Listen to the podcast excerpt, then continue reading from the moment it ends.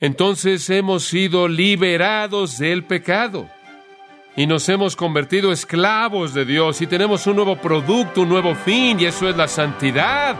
¿Y a qué lleva eso? Y como fin, la vida eterna.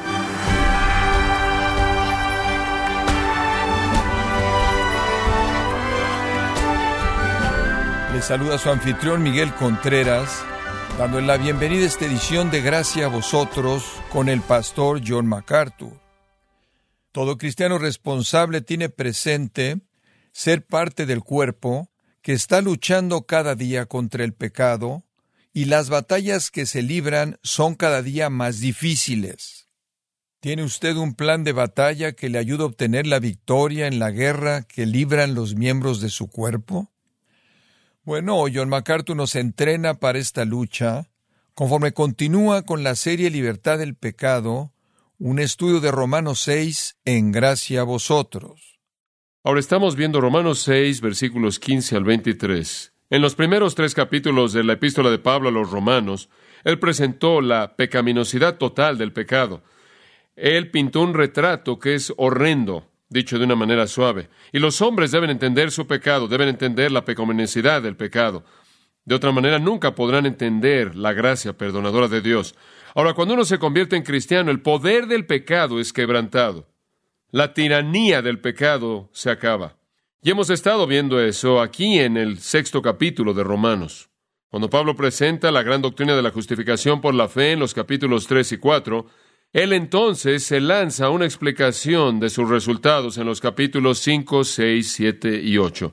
Uno de esos resultados es el quebrantamiento del poder del pecado, el quebrantamiento de la tiranía del pecado, el quebrantamiento de la esclavitud al pecado. Cuando usted se convierte en cristiano, la esclavitud al pecado es quebrantada y esa es la razón por la que vemos dos veces en este pasaje la afirmación libres del pecado, libre del pecado. Las buenas noticias ahí en el versículo 18 y ahí en el versículo 22 es que hemos sido liberados del pecado. Ahora, la única manera en la que eso tenga algún significado para nosotros es saber lo que significaba ser un esclavo al pecado, de lo cual él habló en el versículo 17 y de nuevo en el versículo 20. Permítame tan solo recordarle, el pecado, claro, es el poder más devastador, más debilitador, más degenerador que jamás entró en la vida humana, mata a toda persona y en últimas, fuera de la gracia que interviene por parte de Dios, enviaré a todos a un infierno eterno.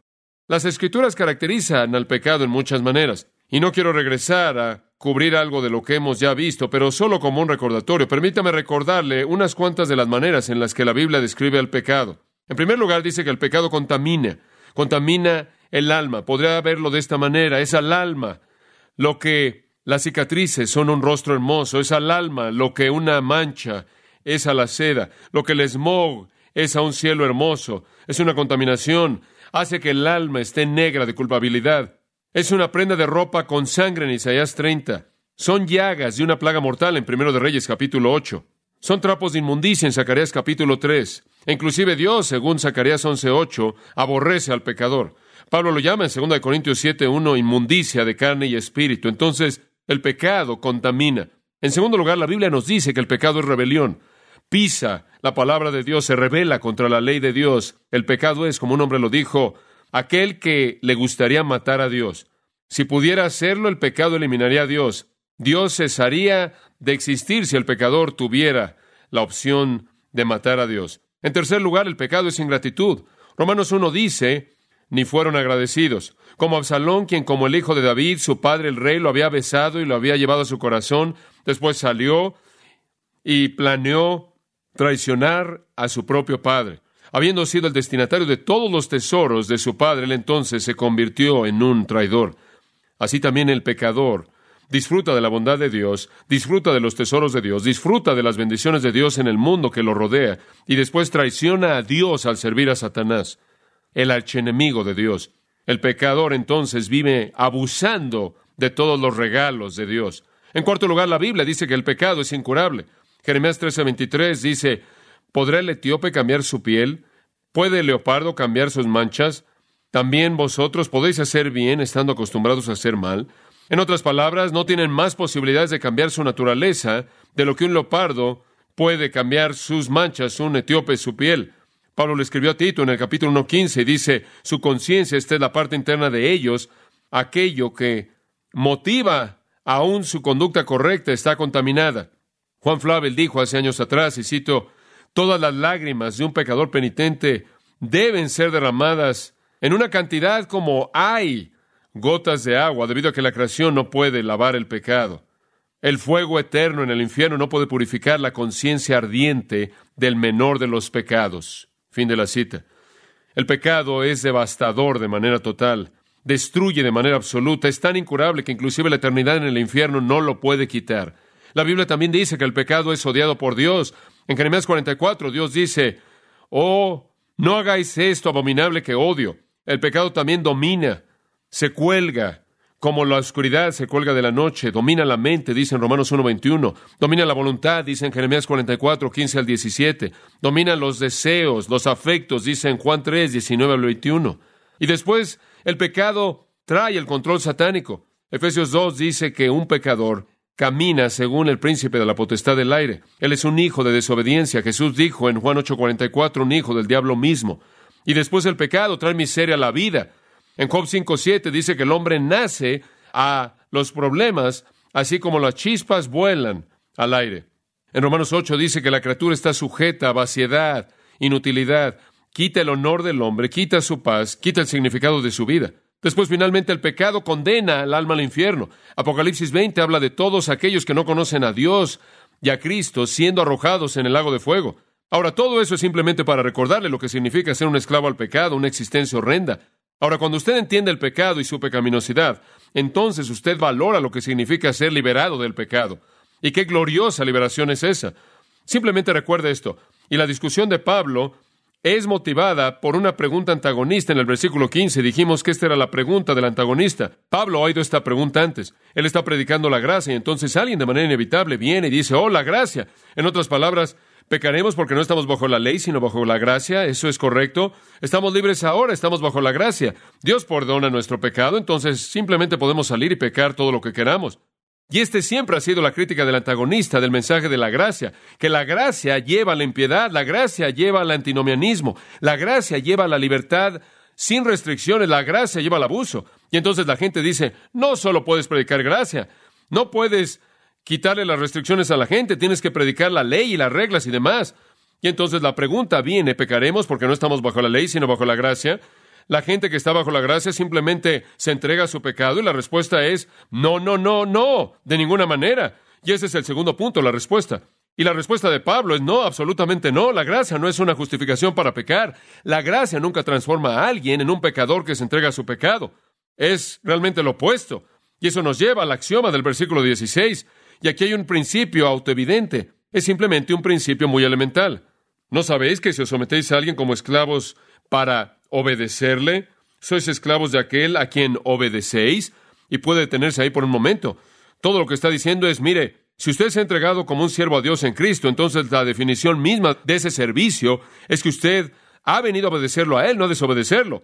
Usted no se entregó de manera voluntaria a Cristo para desobedecer, usted se entregó de manera voluntaria a Él para obedecer. Entonces tenemos un nuevo amo y es evidente en sí mismo en ese axioma y ese principio obvio, que cuando usted se entregó a sí mismo a Cristo, se volvió obediente para la justicia, versículo 16. Ahora, sea que usted se entrega a sí mismo al pecado en su vida antigua, lo cual resultó en muerte, o sea que se entregó a sí mismo a la obediencia, lo cual resulta en justicia, es un hecho evidente en sí mismo que cuando usted se entrega a sí mismo como esclavo a alguien, usted se compromete con obedecer. Entonces, cuando usted se convirtió en cristiano, usted no se está comprometiendo una vida de desobediencia, se está comprometiendo a sí mismo una vida de obediencia. Eso es básico para la definición misma de los términos. Entonces, ya no, según el versículo 16, nuestro amo es el pecado, nuestro nuevo amo es la obediencia y estamos sujetos al Señor quien produce en nosotros la obediencia para la justicia.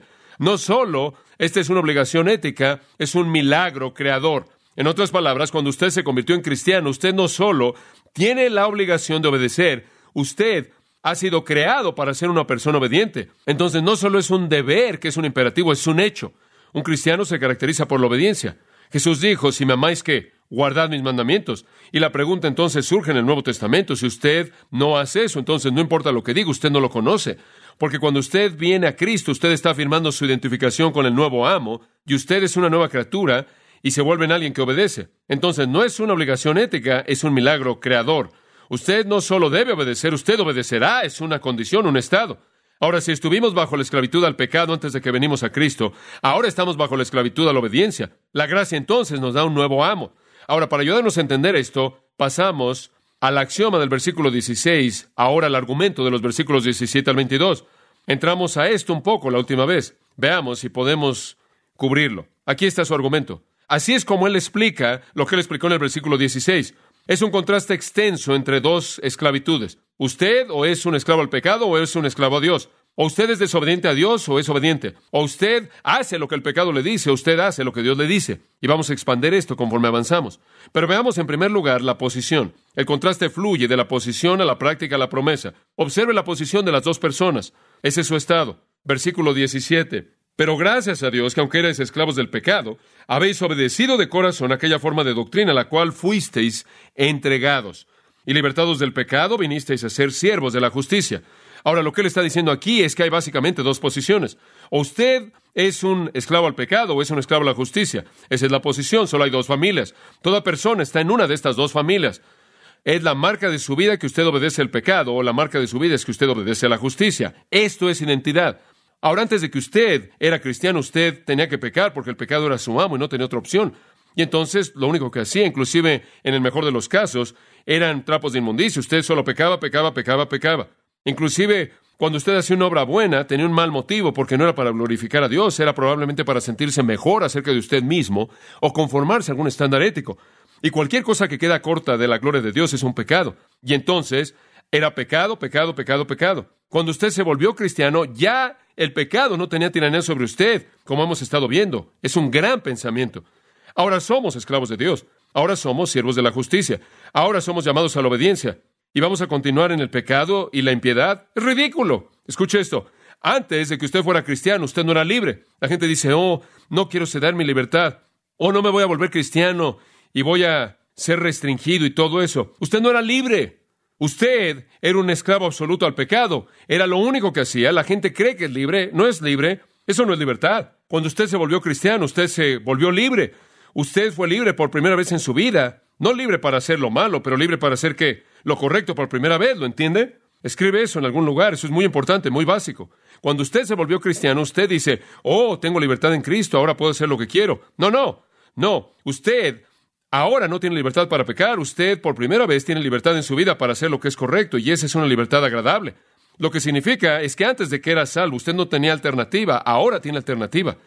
Y debido a que el pecado no es su amo, usted puede escoger lo que es correcto. ¿No es eso maravilloso? Entonces los cristianos no son personas que tienen libertad para hacer lo malo, son personas que están libres por primera vez para hacer lo correcto. Ahora, eso le da una perspectiva diferente de la libertad cristiana. La gente dice, hombre, usted sabe, Ahora que usted es cristiano, está bajo la gracia, no tenemos que preocuparnos por esto no tenemos que preocuparnos por aquello, podemos hacer esto. Ese no es el punto. De hecho, si usted vive así, dudo si usted está bajo la gracia. La gran libertad de ser un cristiano es la libertad de hacer lo correcto por primera vez. Entonces, dos esclavitudes, y vimos su posición. Una comienza en el nacimiento y una comienza en el nuevo nacimiento. Y está usted bajo la esclavitud al pecado o está bajo la esclavitud a la justicia. Y si usted es cristiano, usted ha sido liberado del pecado, ya no le pertenece a ese amo antiguo, la justicia es su amo, la obediencia es su amo, el Señor es su amo y usted ha sido recreado para obedecer y también tiene la obligación de obedecer a nivel ético. Usted puede obedecer y debe hacerlo. Ahora veamos de la posición a la práctica, versículo 19. Y este es un comienzo interesante. Él dice, hablo como humano por vuestra humana debilidad. Esa es una afirmación muy interesante. Él dice, quiero que entiendan que estoy usando una analogía aquí acerca de amos y esclavos para acomodarme a su debilidad humana. En otras palabras, es difícil expresar información sobrenatural, eterna y comprensible y poderla comprender en estas pequeñas cabezas limitadas. Y Pablo dice, voy a tratar de acomodarme a ustedes lo mejor que puedo. Entonces estoy hablando como humano. En otras palabras, estoy reduciéndolo a una analogía humana de un esclavo y amo para que pueda acomodarme a la debilidad de su naturaleza humana. Y creo que es importante que Pablo diga eso, porque en cualquier analogía que usted encuentre, siempre hay un punto de quiebre en una analogía humana, ¿no es cierto? Y algunas personas van a estar escuchando este asunto de amo, esclavo, y van a tratar de seguir esa analogía a su última expresión y en cierta manera se van a confundir. Y entonces él dice, miren, este es simplemente un ajuste que es necesario debido a nuestro estado caído. Simplemente estamos tratando de entenderlo de la mejor manera que podamos. Y simplemente como una nota, él dice, hablo de esta manera debido a vuestra humana debilidad. Ahora esa es una palabra muy importante. Vamos a verla de nuevo conforme avanzamos a lo largo de Romanos. Es una palabra clave. Significa nuestra mortalidad. Es un término paralelo al término que vimos ahí en el versículo 12. Su cuerpo mortal. Su cuerpo mortal. Y ahí es donde el pecado encuentra su plataforma de ataque. Y entonces él dice, es debido a su mortalidad, a su cuerpo de pecado, a su humanidad, donde el pecado reside. No el nuevo usted, el usted santificado del que hablamos, no el usted resucitado caminando en vida nueva, no la creación apropiada, apta para la eternidad, sino el pecado que está en su cuerpo mortal, esa es su debilidad humana, esa es su carne. La carne es la facultad del hombre influenciada por el pecado. Y aunque somos cristianos, mientras que poseemos esta naturaleza humana, mientras que estemos encerrados en estos cuerpos que están caídos, vamos a tener una lucha con el pecado. No pecado en la nueva criatura, sino pecado en la carne, la cual envuelve a la nueva criatura hasta que seamos glorificados. Y vimos eso antes en nuestro estudio. Y somos débiles en nuestro entendimiento, somos débiles debido a nuestro estado caído. Y entonces Pablo se está acomodando a nosotros con una analogía humana. Ahora él avanza en el versículo 19. Hablo como humano por vuestra humana debilidad, que así como para iniquidad presentasteis vuestros miembros para servir a la inmundicia y a la iniquidad, así ahora para santificación presentad vuestros miembros para servir a la justicia. Esta es una gran, gran verdad. Ahora él ya no está hablando de nuestra posición, él está hablando de nuestra práctica. Él ha dicho que tenemos un nuevo amo, versículo 18, hemos sido liberados del pecado y nos hemos convertido siervos de la justicia. Esa es nuestra posición. Somos los siervos de la justicia, respondemos a la justicia, respondemos a la obediencia, respondemos a Dios. Y ahora, de manera interesante, él dice en el versículo 19, como para iniquidad presentasteis vuestros miembros para servir a la inmundicia y a la iniquidad, así ahora para santificación presentad vuestros miembros para servir a la justicia. En otras palabras, él dice, este es usted en el versículo 18. Y ahora en el versículo 19 él dice, ahora actúe como tal, actúe como tal, que su práctica se alinee con su posición. Él no está hablando de naturaleza, la naturaleza de un individuo en el versículo 19. Él estaba hablando de eso en los versículos 17 y 18. Usted por naturaleza o era un siervo al pecado o por la nueva naturaleza es un siervo de Dios. Pero él ahora está hablando de su estilo de vida y él está diciendo su estilo de vida debe acomodarse a su naturaleza. Ahora que usted no tiene que ser un esclavo al pecado, ahora que usted es un siervo de la justicia, actúe como tal. Pero él está diciendo aquí, debido a que no tienen que pecar, no pequen. La ilustración es muy clara. En primer lugar, como se dieron, como presentaron sus miembros a la inmundicia y a la iniquidad, en el pasado eso describe a la primera familia, la familia de aquellos que están en pecado posicionalmente. Su práctica es ceder de manera continua a sus miembros. De nuevo, tiene que ver con sus facultades físicas, su humanidad al pecado. Ese era su estilo de vida. Eso es lo único que pueden hacer. Presentan sus miembros como esclavos a la impiedad, a la inmundicia. Eso es básico, esa es la vida para ellos. La palabra miembros, de nuevo recuerde, significa partes corporales, la carne, el cuerpo mortal. Como puede ver, la persona en el estado de pecado no tiene alternativa. Él tiene que presentar. Esa palabra significa presentar o ofrecer. Él entrega su cuerpo al pecado. Inclusive usa la palabra inmundicia. Esa es la palabra de contaminación interna. Y después usa la palabra iniquidad. Esa es la palabra de impiedad externa. Entonces él dice, antes de que se volvieran cristianos, cuando estaban en la familia del pecado, estaban contaminados por dentro y eran malos por fuera. De manera continua, se presentaban a sí mismos a eso, cedían a eso interna y externamente. No hay alternativa involucrada, no había opción de manera absoluta. El cuerpo del pecado, en una persona no regenerada, escucha ahora, está en armonía total con la naturaleza del hombre. La naturaleza del hombre es pecado. Y el cuerpo del hombre es pecaminoso. Entonces su naturaleza y su cuerpo están en armonía total. Su alma y su cuerpo están en acuerdo total, sirviendo al pecado como su amo, y entonces él simplemente peca, haciendo maldad de manera continua. Ahora observe la progresión. Usted cede sus partes corporales, siervos al pecado, a la iniquidad, a la inmundicia, y después dice a la iniquidad. Muy interesante. Adivine a qué lleva el pecado. ¿A qué? Al pecado, más pecado. El pecado engendra pecado. Es cáncer. Es cáncer, se reproduce a sí mismo. Es un amo cruel. Oscar Wilde, el gran escritor, mente brillante, un hombre muy estimado, de manera secreta estaba involucrado en relaciones homosexuales y otras conductas desviadas, y fue descubierto. Y él escribió, olvidé que lo que un hombre es en secreto, algún día él lo gritará en alta voz desde el techo de la casa. El pecado engendra pecado. Es descubierto. No hay manera de detenerlo. Siempre pienso en Sinclair Lewis, quien fue uno de los hombres más prominentes del mundo literario. Y él quería burlarse del cristianismo y entonces escribió Elmer Gantry. Y Elmer Gantry fue un ataque contra los predicadores cristianos y el evangelismo, presentando un personaje de un predicador que golpeaba la Biblia y predicaba a Jesús y era un alcohólico, fornicario y ladrón, todo malo. El mundo literario exaltó a Sinclair Lewis y pocas personas sabían que él murió como alcohólico en una clínica de tercer nivel en algún lugar afuera de la ciudad de Roma, totalmente devastado. Usted no se sale con la suya con el pecado, simplemente se engendra a sí mismo. Y eso es lo que está diciendo. Ustedes solían estar bajo pecado, y conforme su posición estaba bajo la esclavitud al pecado, su práctica estaba ahí también, y el pecado engendraba pecado, engendraba pecado, engendraba pecado, engendraba pecado, engendraba pecado, engendraba pecado, y como veremos en un momento, hay un fin definitivo. Pero él dice esto, ahora han sido transferidos a un nuevo amo. E hicieron eso en el pasado. Regresa al versículo 19. Ahora presenten, ofrezcan, cedan sus partes corporales como siervos a la justicia, lo cual produce qué? Santidad. Como sus miembros estaban 100% entregados al pecado antes de Cristo, ahora deben estar entregados al 100% a la justicia desde Cristo. Ahora recuerde, la nueva criatura en el alma no tiene pecado. No soy yo, es el pecado que está en mí, en mi humanidad. Las partes corporales, nuestra mortalidad, nuestro estado caído, nuestra naturaleza humana corrupta debe ser presentada. Y como dije antes, por primera vez tenemos una alternativa. Esa es nuestra libertad. Y entonces llegamos al capítulo 12 de Romanos y oímos estas palabras conocidas. Así que, hermanos, os ruego por las misericordias de Dios que presentéis vuestros, ¿qué? Cuerpos. ¿Dónde está el problema? Es el cuerpo, ¿no es cierto? Y esa es la razón por la que Él no dice presente en su alma. Su alma es una nueva creación. Él no dice presente en su hombre interior. Eso ha sido transformado. Presente en su qué? Su cuerpo. Porque allí es donde el campo de batalla se encuentra, en su estado caído, en su humanidad. Y esa es la razón por la que Pablo también le dice a los corintios, golpeo mi cuerpo y lo pongo en servidumbre. Realmente tiene que controlarlo. Lea Primera de Tesalonicenses capítulo 4 y vea cómo el cuerpo tiende a arrastrarnos a la maldad. Y entonces él dice, ustedes se presentaron a sí mismos de esa manera, ahora presenten sus partes corporales como esclavos a la justicia. Ustedes harán esto porque ustedes son nuevos, pero háganlo siempre porque pueden. ¿Entiende eso?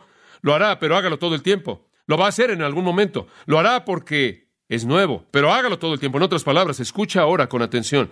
Cuando usted vino a la salvación en Jesucristo, la gracia de Dios no le fue dada a usted para permitirle pecar y salirse con la suya, sino para que usted nunca tuviera que pecar. ¿Entiende eso? Es una gran diferencia. No creo que muchas personas entienden eso. Entonces, la idea entera de ser un cristiano no es impunidad del pecado. La idea entera de ser un cristiano es que usted no nada más peca, Usted dice, espera un momento, ¿podemos hacer eso? Desde el punto de vista técnico, sí. Desde el punto de vista práctico, no. Porque nuestro estado caído se mete en el proceso. Pero queremos hacerlo más y más. Y observe la progresión aquí. Presentéis vuestros miembros a la justicia. ¿Para qué? Santidad. Justicia significa hacer lo correcto. Justicia es hacer lo correcto. Santidad es un estado de perfección. Así como la iniquidad lleva a la iniquidad, hacer lo correcto lleva a la perfección espiritual, al término espiritual, a ser totalmente separado del pecado. Eso es lo que la santidad significa. Martin Lloyd Jones, quien con tanta frecuencia captura los pensamientos de una manera tan vívida, dice esto, y cito, conforme usted continúa viviendo la vida justa y practicándola con toda su fuerza y energía, y todo su tiempo y todo lo demás, usted descubrirá que el proceso que se llevó a cabo antes, en el cual iba de mal en peor y se volvió más y más vil, es totalmente revertido se va a volver más y más limpio, y más y más puro, y más y más santo, y más y más conformado a la imagen del Hijo de Dios. Fin de la cita. Ahora, ¿ve usted cuál es la diferencia, verdad? Esa es la diferencia de lo que produce esa nueva naturaleza en contraste a lo que produce la antigua naturaleza. Esa es la diferencia en la segunda mitad de Romanos 6, al estar bajo el amo, el Señor, bajo el amo, el pecado. Entonces progresamos a pureza más y más grande, a santidad mayor y más grande, conforme los pecadores van hacia abajo, abajo, abajo, abajo. Permítame añadir un comentario al margen. Nadie está totalmente detenido. Y los cristianos que escogen pecar, entendiendo de manera equivocada la gracia o porque se entregan a la carne, notarán que va a producir en ellos el mismo principio que está operando en un incrédulo. El pecado va a llevar a pecado, pecado, pecado, pecado. Entonces, cada esclavitud es una esclavitud que se desarrolla. Ninguna de las dos se detiene por completo. Cuando Israel estuvo en Egipto, tomando una analogía, Dios le dio a Faraón un mandato. La mayoría de la gente conoce el mandato. Deja que ir a mi pueblo. ¿Usted conoce el resto de eso? Eso no fue todo. Escuche lo que Dios dijo. Deja ir a mi pueblo para que me sirvan. Usted no entiende el mandamiento si usted no entiende esa parte. Deja ir a mi pueblo para que me sirvan. Nadie jamás fue librado de la esclavitud para hacer lo que querían. Cuando fuimos liberados de la esclavitud, fuimos liberados para hacer lo que Dios quiere. Él no dijo, deja ir a mi pueblo para que puedan andar viajando por donde quieran el resto de su vida. No fue dejarlos ir para que hicieran lo que quisieran. El plan de Dios para ellos era para que fueran liberados de la esclavitud de sus amos crueles en Egipto, para que se comprometieran con un nuevo amo y lo sirvieran. Por cierto, tomó una generación entera para aprender eso. Entonces no hemos sido liberados del pecado para hacer lo que queremos, hemos sido liberados del pecado para hacer lo que Él quiere.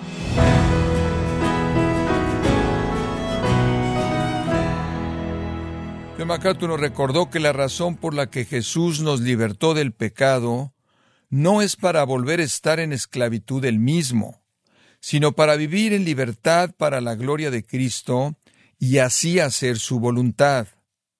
Nos encontramos en la serie Libertad del Pecado, aquí en gracia a vosotros. Y quiero recordarle, estimado oyente, que tenemos a su disposición el libro Los Pilares del Carácter Cristiano, donde John MacArthur nos enseña los fundamentos básicos de una fe viva que honra a Dios. Adquiéralo en la página gracia.org o en su librería cristiana más cercana. Y le recuerdo que puede descargar todos los sermones de esta serie Libertad del Pecado, así como todos aquellos que he escuchado en días, semanas o meses anteriores, animándole a leer artículos relevantes en nuestra sección de blogs, ambos en gracia.org. Si tiene alguna pregunta o desea conocer más de nuestro ministerio, como son todos los libros del pastor John MacArthur en español, o los sermones en CD que también usted puede adquirir, escríbanos y por favor mencione la estación de radio por medio de la cual usted nos escucha en gracia a vosotros. Es importante conocer no solo el país y ciudad de donde usted nos escucha, sino también la radio. Para quienes contactan nuestro ministerio por primera vez, pueden solicitar una copia del mensaje de promoción sin costo alguno, un mensaje por oyente únicamente. Si usted vive en los Estados Unidos o Puerto Rico, escríbanos a Gracia Vosotros, P.O. Box 4000, Panorama City, California 91412. O puede escribirnos a través del siguiente correo electrónico radio arroba gracia.org. Le damos las gracias por su tiempo y sintonía en nombre del pastor John MacArthur y del personal y le comento que estamos orando para que Dios continúe extendiendo su gracia en usted mientras nos acompañe en la próxima edición para continuar desatando la verdad de Dios un versículo a la vez aquí en Gracia a vosotros.